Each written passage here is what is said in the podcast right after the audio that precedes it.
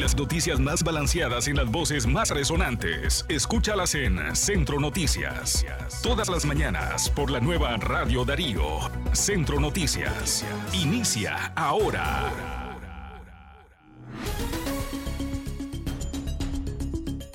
Hola, ¿qué tal? ¿Cómo están? Buenos días. Este es eh, nuestro podcast Centro Noticias. Eh, corresponde a hoy jueves. Ya estamos a 27 de octubre del año 2022. Gracias eh, por acompañarnos esta mañana a través del sitio web Radio Darío 893.com en los diferentes canales de streaming y también en las redes sociales.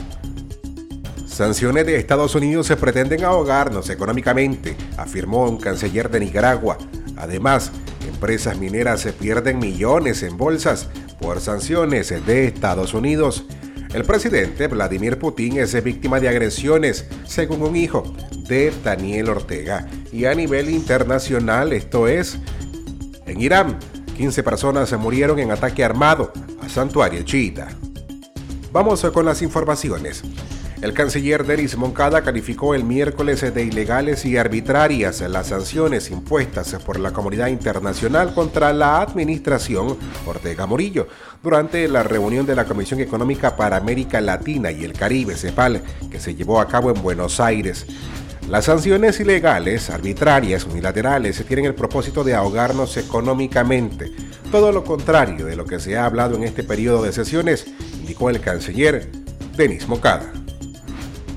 Al menos en tres ocasiones, la presidenta de la Corte Suprema de Justicia, Albaluza Ramos, ha puesto su renuncia, pero Daniel Ortega no la ha aceptado, asegura una fuente ligada a ese poder del Estado. Ramos podría dejar la presidencia en enero próximo en el beneplácito de Daniel Ortega y Rosario Murillo por problemas de salud, por desconfianza, por la detención de Roberto Larios y la edad de la magistrada que oscila entre 73 y 74 años. Albaluza Ramos tiene al menos 35 años en el Poder Judicial y es la magistrada en América Latina con más permanencia en ese poder del Estado. En otro orden, eh, cuatro de las cinco empresas mineras más grandes que operan en Nicaragua pierden millones en bolsas después de que el Departamento del Tesoro de Estados Unidos anunció las sanciones para este sector las exportaciones de oro podrían generar este año 955.9 millones de dólares y las 13 cuartas partes de ese monto tiene como destino Estados Unidos, dijo Ricardo Zúñiga, subsecretario adjunto para asuntos del hemisferio occidental del Departamento de Estado.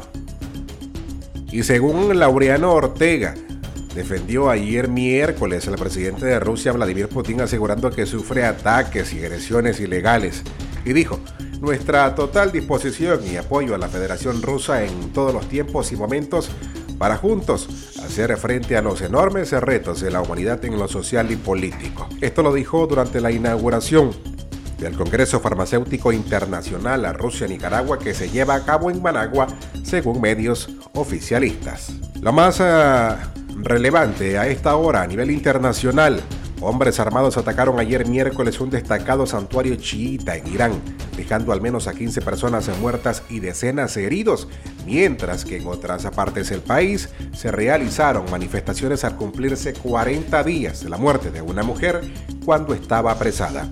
La televisión estatal atribuyó el atentado a los takfiris, término alusivo a los extremistas sunitas que han atacado a la mayoría de chiitas en ocasiones anteriores el ataque no parecía tener relación con las manifestaciones. Hasta aquí nuestro podcast Libre Expresión. Una vez más, gracias por escucharnos. Para más detalle, visite nuestro sitio web radiodarío893.com. Escuche nuestros podcasts en los diferentes canales en streaming. También estamos en redes sociales. Buenos días. Todo nuestro contenido informativo en un solo clic. www.radiodarío893.com y encuentre noticias, programas, reportajes y podcasts. Radio Darío, más cerca del nicaragüense.